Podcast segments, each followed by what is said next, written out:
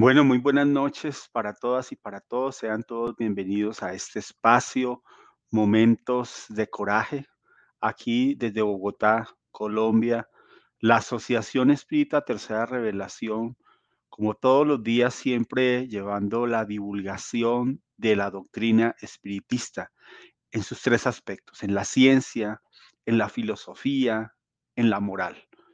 En la noche de hoy pues un capítulo más de momentos de coraje para que tengamos un conocimiento más amplio acerca de nuestra propia vida, acerca de nuestro ser emocional, pero también para que analicemos, profundicemos bajo la luz y la orientación de esa querida amiga y guía Juana de Ángeles, que también nos ayuda en este espacio o alguno de sus guías espirituales para poder llevar el mensaje consolador. Entonces sean todos bienvenidos en esta noche a este espacio. Mi nombre, Milton Delgado, director de la Asociación Espírita. Bueno, vamos entonces a dar inicio a nuestra clase del día de hoy. El ser emocional. Lo primero que te queremos decir o expresar es que el hombre y la mujer, por su estructura evolutiva, son esencialmente seres emocionales. Nosotros somos seres emocionales, cada uno de nosotros. Encontrarnos en un proceso de concienciación, es decir, en un proceso en el cual eh, en el cual vamos evolucionando, en el cual nos vamos concientizando cada día más. En la medida que tú vas adquiriendo experiencias, que tú vas teniendo diferentes reencarnaciones, en la medida que tú te vas relacionando con otras personas, en la medida que tienes algunas actividades diferentes en una existencia o en la otra, o estás en un país diferente, en un idioma diferente, en una cultura diferente, pues tú vas aprendiendo. Y vas aprendiendo tanto que te vas concientizando cada día más. Aquí el gran desafío es poder desenvolver lo más rápido posible nuestra conciencia en el aquí y en el ahora. Y por eso el espiritismo es una palanca muy importante para, para, para desarrollar esa conciencia activa, esa conciencia despierta. Entonces, por lo general, pues nos demoramos como, como seres espirituales en ese proceso de evolución. Iniciamos en la parte primitiva, después Después nos fuimos a las sensaciones, pasamos hacia la razón y ahora estamos en el proceso de las emociones. Entonces, aun cuando se adquiere el sentido del discernimiento, es decir, esa capacidad de poder razonar, de poder comprender, de poder definir eh, entre uno u otro camino, esa capacidad que todos tenemos, unos disciernen más, otros menos, pero todos tenemos esa capacidad de discernir y es una cualidad que tiene el espíritu, ¿sí? El de poder discernir. Después de intelectualizarnos, muchos ah, se afirman que se tiene un gran control de las emociones. Entonces se le pregunta a las personas y dicen, sí, yo tengo un control sobre mis emociones. Ustedes ven allí algunas caritas eh, y esas son caras de nuestras emociones que podemos tener a diario y que nosotros no nos damos cuenta, pero que si hubiese una cámara oculta, eh, seguramente nos podrían tomar las fotografías del estado de las emociones que tenemos y del estado de cómo pueden variar de un momento a otro dependiendo las situaciones en las cuales o con las situaciones con las cuales nos enfrentemos. Ahora, Daniel Goleman, que es un psicólogo muy conocido, eh, afirma que todas las emociones son impulsos para actuar, planes instantáneos para enfrentarnos a la vida que la evolución nos ha inculcado impulsos arraigados que nos llevan a actuar. Entonces, aquí él nos va manifestando acerca de qué son, de qué es la emoción. Entonces, pueden haber emociones básicas, como por ejemplo el miedo, la tristeza, la sorpresa. Él afirma que también el asco, la alegría, la ira, o hay otras emociones también como la culpa, los celos, la resignación, la angustia, la incertidumbre, la indignación, la soledad, el odio.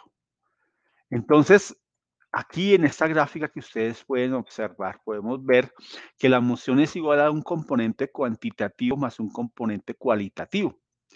Cuantitativo es que puede ser mm, de una magnitud poca, bastante o muy grande, o y un componente eh, cualitativo porque lo puede, porque puede ser, en el caso de emociones positivas, puede ser comprendido. En el caso de emociones negativas, por lo general da una bastante tristeza.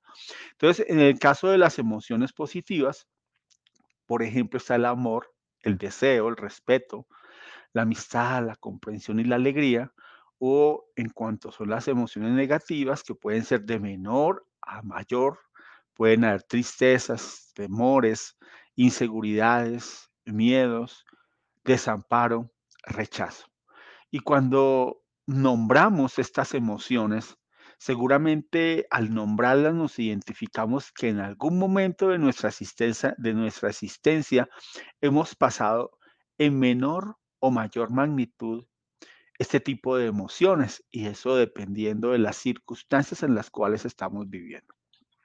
Entonces, la emoción bien dirigida, esa emoción que es bien dirigida, se convierte en una dínamo generadora de estímulos y de fuerzas para realizaciones importantes, promoviendo a quienes las conducen. Entonces, si tú tienes ese sentimiento de la amistad, del cumplimiento de, de tus deberes, del amor, pues eso hace que tú puedas cumplir cualquier actividad, cualquier tarea que tú te propongas, ¿sí? Las emociones positivas te permiten lograr porque tú estás en un campo vibratorio, en un campo emocional adecuado para ello. Sin embargo, también pueden tornarse un instrumento de desgracia en caso de que se escape a su control. Entonces la persona pierde el control, eh, tiene un momento de ira, tiene un momento de miedo, tiene un momento en el cual no supo manejar sus emociones y se desborda y comete seguramente algún error. En las relaciones interpersonales, en esas relaciones que tenemos con los demás, sí que es importante las emociones eh, para el éxito, porque ellas contribuyen a favor de esa afectividad, de esa convivencia feliz. O sea, si yo tengo una, una, un- si yo sé manejar bien mis emociones, con los primeros que me voy a interrelacionar son con mi propia familia. Entonces voy a aprender a manejar o administrar adecuadamente mis emociones y me voy a tornar un hombre o una mujer feliz. Lo mismo cuando tengo mm, mis relaciones con mis amigos, en mi trabajo, en cualquier lugar. No obstante, antes de exteriorizarse, eh, que sería el modo ideal, exige que esas emociones con el tiempo se vayan disciplinando. Con el tiempo cada vez más le hagamos un análisis profundo a ellas, a fin de que ellas se conviertan en una herramienta adecuada para expresar la conducta y la vivencia permanentemente en cada uno de nosotros. Ustedes ven acá seis sombreros, ¿sí? Pero antes de explicar acerca de estos seis sombreros, quisiera decir que al principio cada individuo debe realizar una evaluación respecto de su propia emotividad, qué tipo de emotividad tenemos, para identificar por sí mismo cómo se encuentran nuestras emociones. La emoción puede estar embotada, y ya vamos a explicar eso, exaltada, indiferente, apasionada bajo estímulos ennoblecedores. Cuando ustedes ven acá estos seis sombreros, podemos eh, decir, por ejemplo, que el sombrero puede estar identificando una emoción determinada. El sombrero blanco representa lo neutro, eh, el objetivo neutral que tiene la persona, que sería como un campo ideal, ¿sí? En- dentro de sus emociones. El sombrero rojo representa muchas veces la ira, la furia, el llanto. eh, el llanto, eh, eh, la desesperación y la angustia que tienen algunas personas. El sombrero negro representa la tristeza, la crítica, la, la poca prudencia. Por lo general, este sombrero representa esas emociones, esos aspectos negativos, ¿sí? De la persona. El sombrero amarillo representa la alegría, el optimismo, los beneficios, la esperanza, un pensamiento positivo. El sombrero verde representa un crecimiento fértil abundante. También la persona es muy creativa y de buenas ideas. Y el azul representa eh, como el complemento de cada una de las que acabamos de, de enumerar. Entonces, ¿por qué hago o por qué manifiesto esto? Porque a veces pudiésemos, o, yo lo he llevado a cabo en algunos paneles en la empresa y alguna vez lo hice en la casa espírita, conseguirme algunos sombreros para comprender las emociones. Entonces podríamos colocarnos un sombrero con un color rojo y entonces actuar con esas emociones.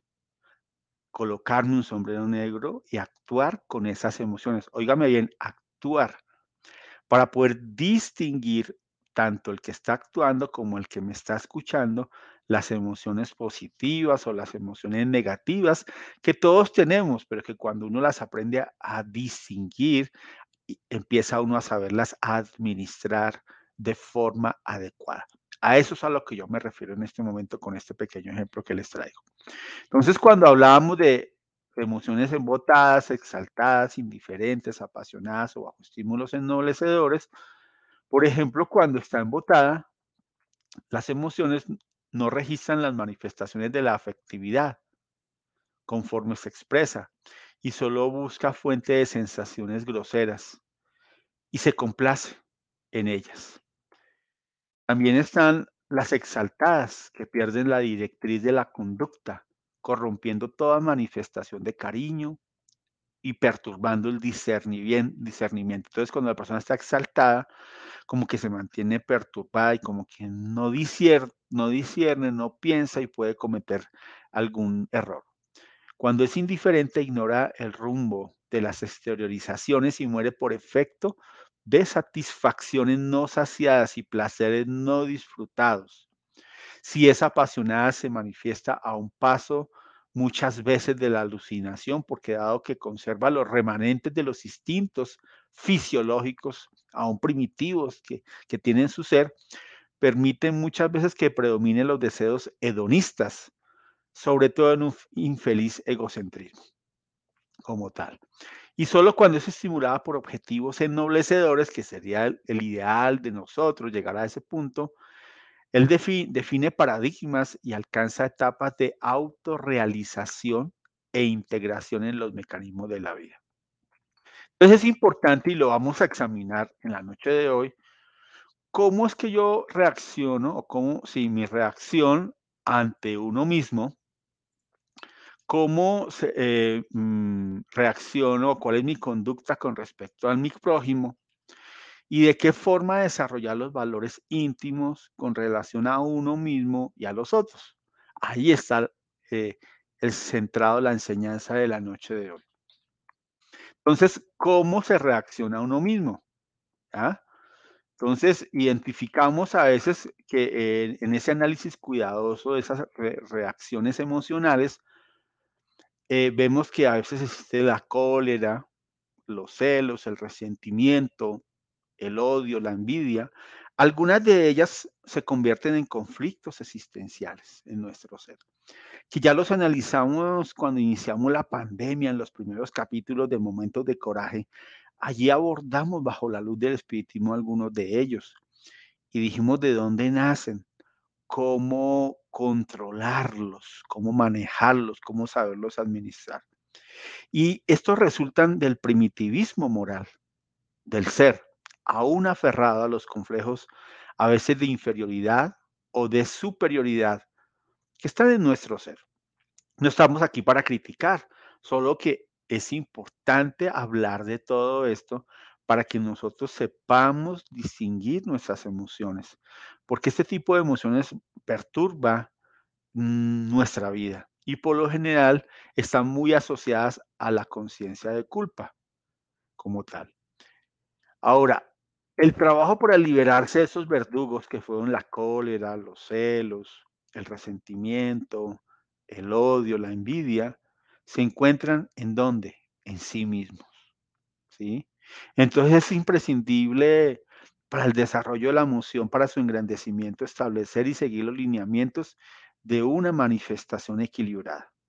Seguramente nosotros hemos tenido episodios de cólera, claro, en algún momento, de celos, tal vez, de resentimiento contra alguien. Bueno, esto es un común denominador de muchas personas, de odio y de envidia. Bueno, este es más complejo todavía, pero también hay personas que, padecen eso. Entonces, lo ideal es poderlos identificar. Identificar que sí, que están allí en nosotros. Y muchas veces cuando ellos se manifiestan, pues eh, generan en cada uno de nosotros perturbaciones de carácter psicológico. Nos generan dificultades en las relaciones para con los demás. Lo generan dificultades que se exteriorizan en la parte física. ¿Cuántas personas con una cólera muy, muy grande no pueden terminar con un paro cardíaco? ¿Cuántas personas que poseen un odio extremo podrían terminar seguramente con un cáncer, que un cáncer terminal? ¿Sí? Entonces, ahora, dos, ¿cuáles son mis reacciones ante el prójimo? Entonces, son el resultado del hábito creado para enfrentar situaciones inesperadas o nuevas a fin de que los conflictos no se manifiesten en forma de retraimiento, desconfianza, narcisismo, apariencia de conocer toda la verdad, miedo, locuacidad, presunción instigadora. Entonces, la inseguridad personal es la causa del descontrol de las emociones. ¿Cómo son mis reacciones ante los demás? cómo se comportan mis reacciones, cuáles, cuáles son esas reacciones. Entonces, por ejemplo, cuando uno es tranquilo, tiene confianza en sí mismo, no se atormenta cuando enfrenta situaciones nuevas y desafiantes, sino que actúa con serenidad. En cualquier situación que se presente en la vida, actúa con serenidad, piensa antes de actuar, se serena, respira profundamente y piensa todas las posibilidades que hay a su alrededor sin esa preocupación exagerada de parecer bueno con, hacia alguien o de pronto de quererse hacerse detestar de otra o de sobreponerse a otra persona.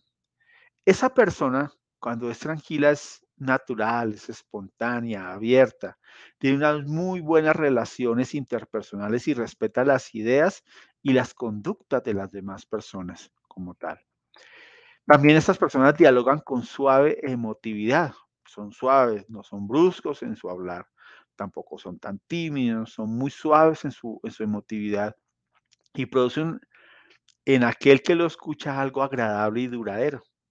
Es como cuando usted, escucha una voz sonora y como que usted dice, venga, sí, es, verdad, tiene un magnetismo especial en su voz, en su diálogo, en la forma como transmite y la otra persona le capta, la otra persona le capta. Yo he escuchado muy buenos espiritistas, hermanas y hermanos que tienen ese magnetismo, esa capacidad de, de poder dialogar. El mismo Jesús nos dio ejemplo con su voz agradable, dulce y sonora. Todo aquel que escuchaba a Jesús de Nazaret quedaba como impregnado, como él quedaba, quedaba la gente como hipnotizada de escuchar esa voz firme, pero al mismo tiempo amorosa que él tenía. Entonces, ese, ese diálogo suave se expresa en esas relaciones interpersonales que tenemos, que nacen en experiencias provechosas para la constante madurez de nuestra psicología, de nuestro propio ser como tal. Bueno, ¿Y de qué forma desarrollar los valores íntimos con relación a uno mismo y a los otros? Transformándose en dador libre de exigencias, ¿sí? Sin pasiones que corrompen, de modo que se vincula y ama o se libera sin resentimientos. Se va liberando sin resentimientos. Ese ser analiza que en toda relación existe siempre una bella adquisición de vida por esa empatía que provoca. La persona sabe que cualquier relación que tengamos, uno aprende de la otra persona. Mira, cuando tienes una conversación agradable y te das cuenta que cada ser humano tiene unas características, conocimientos, cualidades, conquistas especiales. Entonces, esa convivencia se vuelve una convivencia enriquecedora, sobre todo cuando se hablan cosas útiles cuando, cuando las emociones se unen para, por ejemplo, llevar a cabo un proyecto, para hacer cosas buenas a favor de los demás. Cuando a veces nos reunimos para burlarnos de las demás personas, para criticar, para señalar, para ser irresponsables, para decir groserías, pues qué tipo de vibraciones están a nuestro alrededor, ¿sí? Entonces, ahí no hay una empatía como tal, sino no existe esa empatía. Entonces, ese ser, ¿cómo desarrolla esos valores íntimos? Pues él avanza con equilibrio en sus emociones. El encanto de la asistencia física lo libera de la queja. Entonces dejamos de quejarnos tanto. Sí, mucha muchas personas se quejan por todo. Porque si llueve, porque si hace calor, porque la vida le propuso una situación que aparentemente es diferente a, a los demás, porque tiene un trabajo y de pronto quería otro, porque se queja de su propia familia, de su pareja, de todas las personas. Hay personas que, que se quejan por todo y se frustran, tienen tormentos. Entonces hay que avanzar con equilibrio de nuestras emociones. Ese ser debe vivir las excelencias de cada momento nuevo y de todas las horas venideras, sin angustias por el ayer, ojo con eso, ni ansiedad respecto del mañana ni estar recordando, evocando los acontecimientos que ocurrieron en mi existencia. Muchas personas se acuerdan de forma muy detallada de acontecimientos que, que pasaron y que marcaron su vida. Y adicionalmente se acuerdan, pero lo acomodan al sufrimiento que están padeciendo y no se liberan de esa situación constrictiva. ¿Sí? Entonces, si tú quieres vivir en un equilibrio emocional, trátate o libérate de esas dificultades del ayer. El ayer ya pasó. ¿Qué pasó? ¿Qué te hizo daño? ¿Qué, que tuviste dificultades? ¿Que lloraste? ¿Que te sentiste abandonado? Bueno, todas esas fueron experiencias de tu vida, pero hoy que eres un poco más maduro y sabes que eso te ha afectado, pues empecemos a liberarnos de ese ayer que nos está haciendo daño. Recordemos solo las cosas positivas de nuestra vida. Y las cosas negativas, dejémoslas allá, atrás, en el olvido. Y también no, nos, no tengamos ansiedad con el mañana. ¿Qué pasará mañana? ¿Qué sucederá en unos años? ¿Qué pasará cuando no esté con mis hijos, con mi esposo, mi esposa? Pues dejemos que el mañana llegue en su momento y no suframos anticipadamente algo que tal vez o posiblemente no va a ocurrir, porque solamente está en tu mente la situación que va a ocurrir y eres tú el que quiere o la está materializando, quiere que se materialice de la forma como tú lo estás pensando. Entonces hay personas que se angustian por su futuro. ¿sí? Vive tu presente, pero cuando lo vivas, vive y construyelo de una forma, de la mejor forma posible. ¿sí? De la mejor forma posible. Entonces, tú eres el autor de tu propia vida. Tú eres el conductor de tu espíritu. ¿sí? Es como cuando tú tomas un vehículo y tú eres el conductor. Tú, tú eh, Tienes el control de la dirección, de los cambios, del freno, del clutch, del acelerador. Asimismo en la vida, tú tienes el control, ¿sí? Entonces, tú sabrás cómo vas a regular eso. Pero sin tanta ansiedad de lo que va a ocurrir hacia el futuro, porque nos desgastamos. Muchas personas que aún son jóvenes eh, a veces tienen su, su ceño fruncido, como que se encuentran envejecidos, como se encuentran angustiados por las situaciones que creen que va a suceder y que seguramente no sucederán porque solamente están en su mente. Entonces, cada ser humano es una incógnita que debe ser develada por él mismo. ¿Sí? No somos iguales unos ni los otros. Nosotros nos tenemos que ir conociendo, pero cuando nos vamos conociendo es como una cirugía moral, una operación que nos vamos llevando a cabo a nuestro interior. Y el primer paso que debemos dar es la afectividad, es decir, ese cariño y ese amor hacia nosotros mismos. Juana nos manifiesta en todos sus libros, porque a veces nos damos muy duro nosotros y debemos querernos, aceptarnos como somos. ¿Quién dijo que, que, somos menos que alguien? No tienes que tener esos complejos de inferioridad. Tampoco tienes que sentir complejos de superioridad, sentirte más que nadie. Sencillamente amarte. Y el amar significa cuidarte, respetar tu alma, tu cuerpo, tu comportamiento, vigilar de tus pensamientos, de los actos que a y de forma consciente debes hacer. Entonces, de forma consciente, tú haces la evaluación diaria y dices, venga, yo hice hoy esto, cómo voy mejorando. Esto es un proceso de tiempo, queridos amigos, en el cual tú te vas queriendo y quererse es identificar esas potencialidades buenas que todos vamos teniendo y que todos poseemos. Y también identificar todo aquello que haya que corregir. ¿Sí? Descubriendo ese interior nuestro, esa revelación de sí mismo, ¿sí? y con un diálogo franco y jovial contigo mismo. Tú tienes que dialogar contigo mismo y tomar las resoluciones.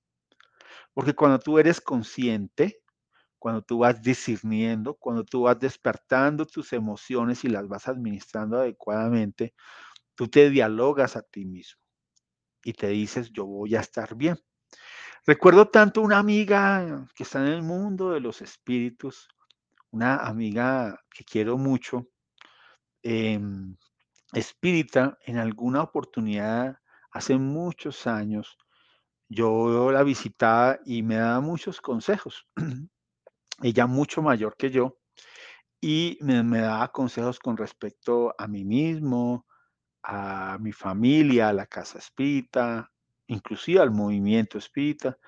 Y ella me enseñaba que muchas veces para poder, poder administrar nuestras emociones, debemos aprender a dialogar con nosotros, como lo dice Juana de Ángeles. Y ella me enseñaba una técnica muy sencilla que era verse al espejo.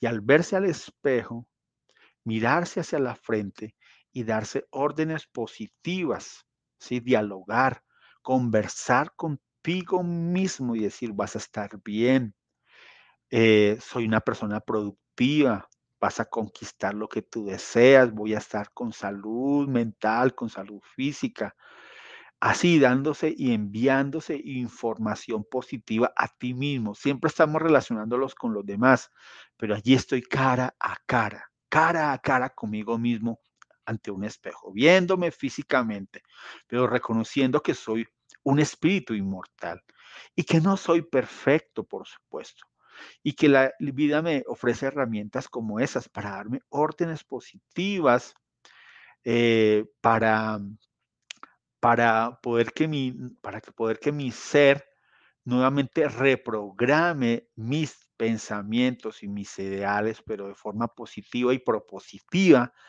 para que tenga un buen caminar. ¿Sí?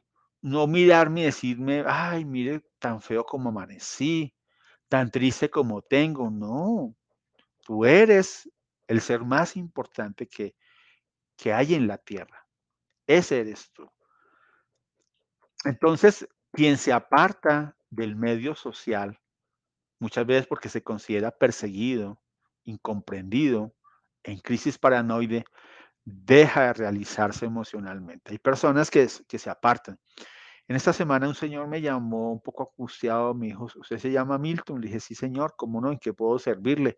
Es que eh, necesito una entrevista con usted, porque, mm, entonces me dije, ¿por qué? ¿Qué, necesita? Me dijo, no, es que eh, mi hijo eh, no quiere salir de su habitación.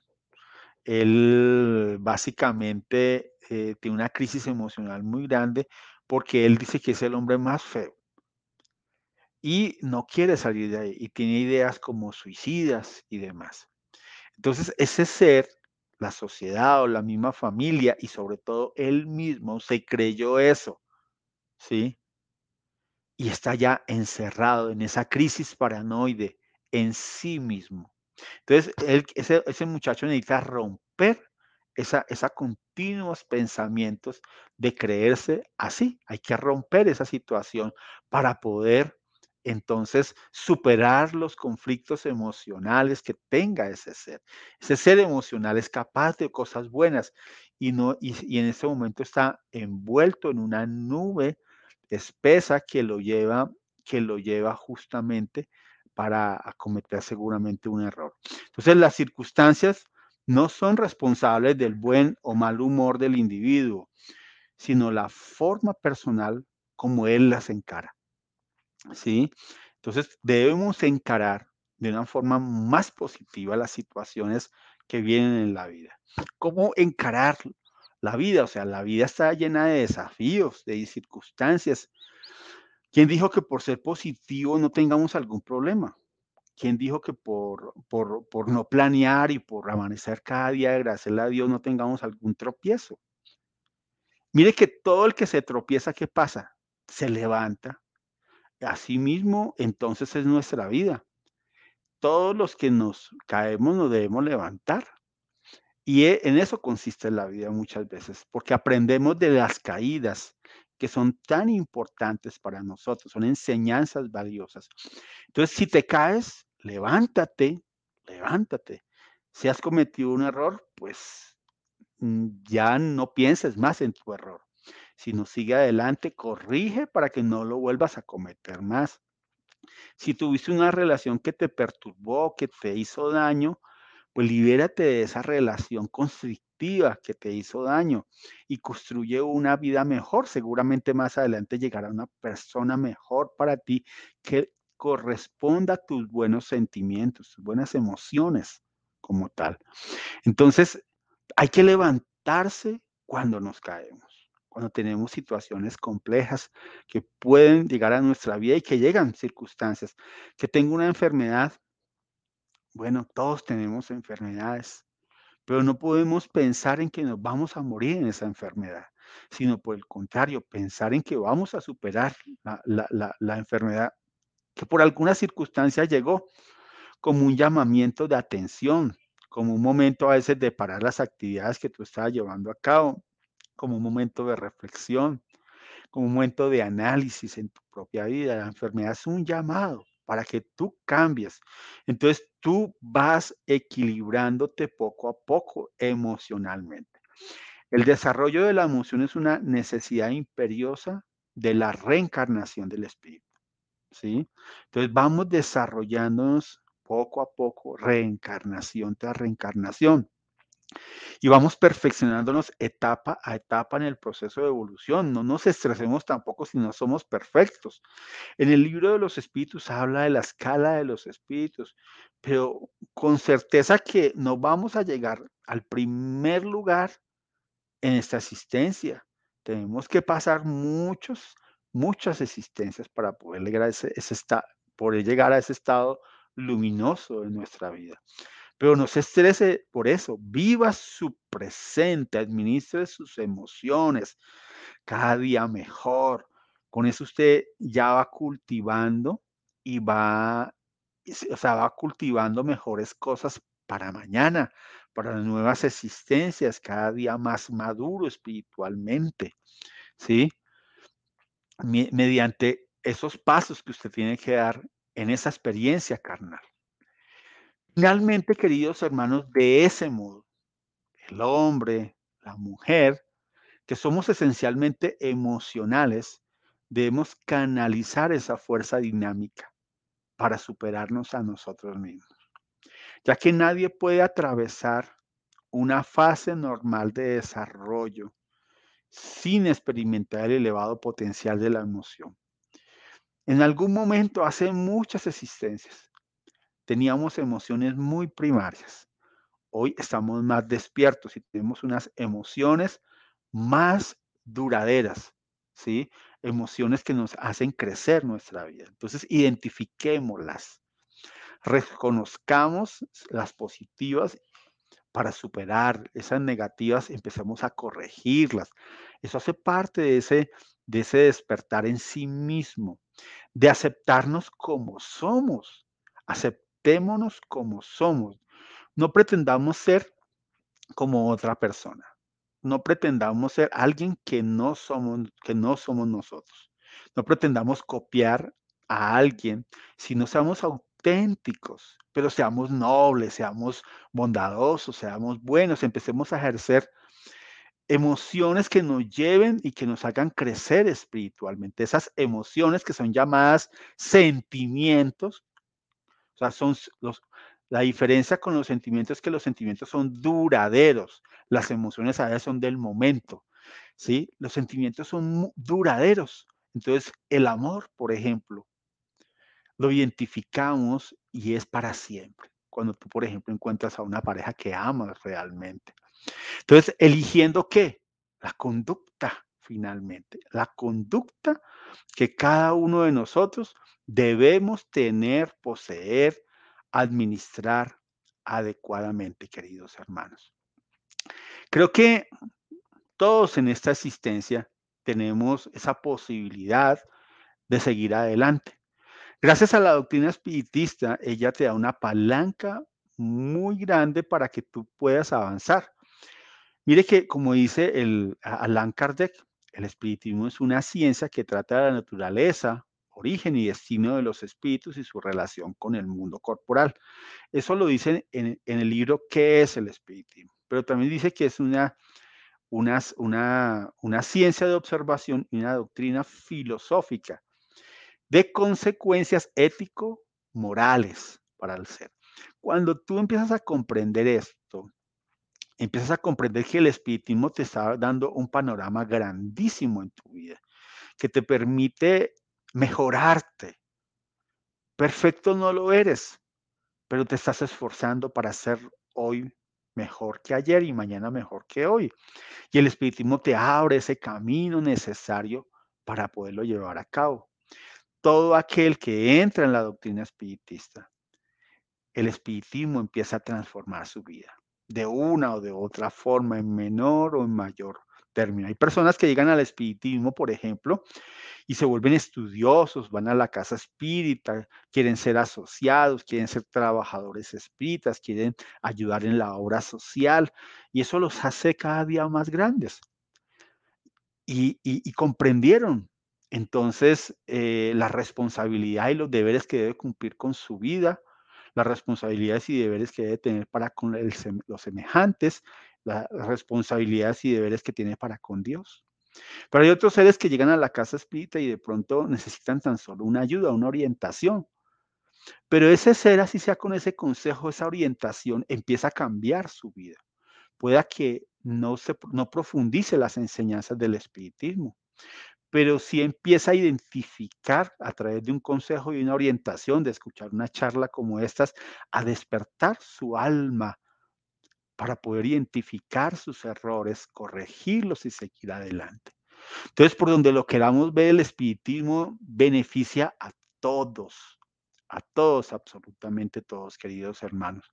Entonces, ese ser emocional que está aquí en nosotros, hay que saberlo administrar adecuadamente, amigos administrar nuestros pensamientos, nuestras emociones, nuestra vida. Es, el gran desafío de, nuestra, de nuestro ser. El desafío no es tener y poseer casas, apartamentos, bienes materiales que nos desgastan y que nos apegan a esos bienes materiales. El gran desafío es descubrirte a ti mismo. Entender que eres un ser inmortal y trabajar para construir un mundo mejor tuyo y alrededor tuyo para que cuando tú pases al mundo espiritual, lleves las maletas llenas de emociones y de sentimientos completamente administrados, adecuadamente llevados en esta asistencia, queridos hermanos. Bueno, a cada uno de ustedes, gracias por su paciencia escuchándome cada ocho días.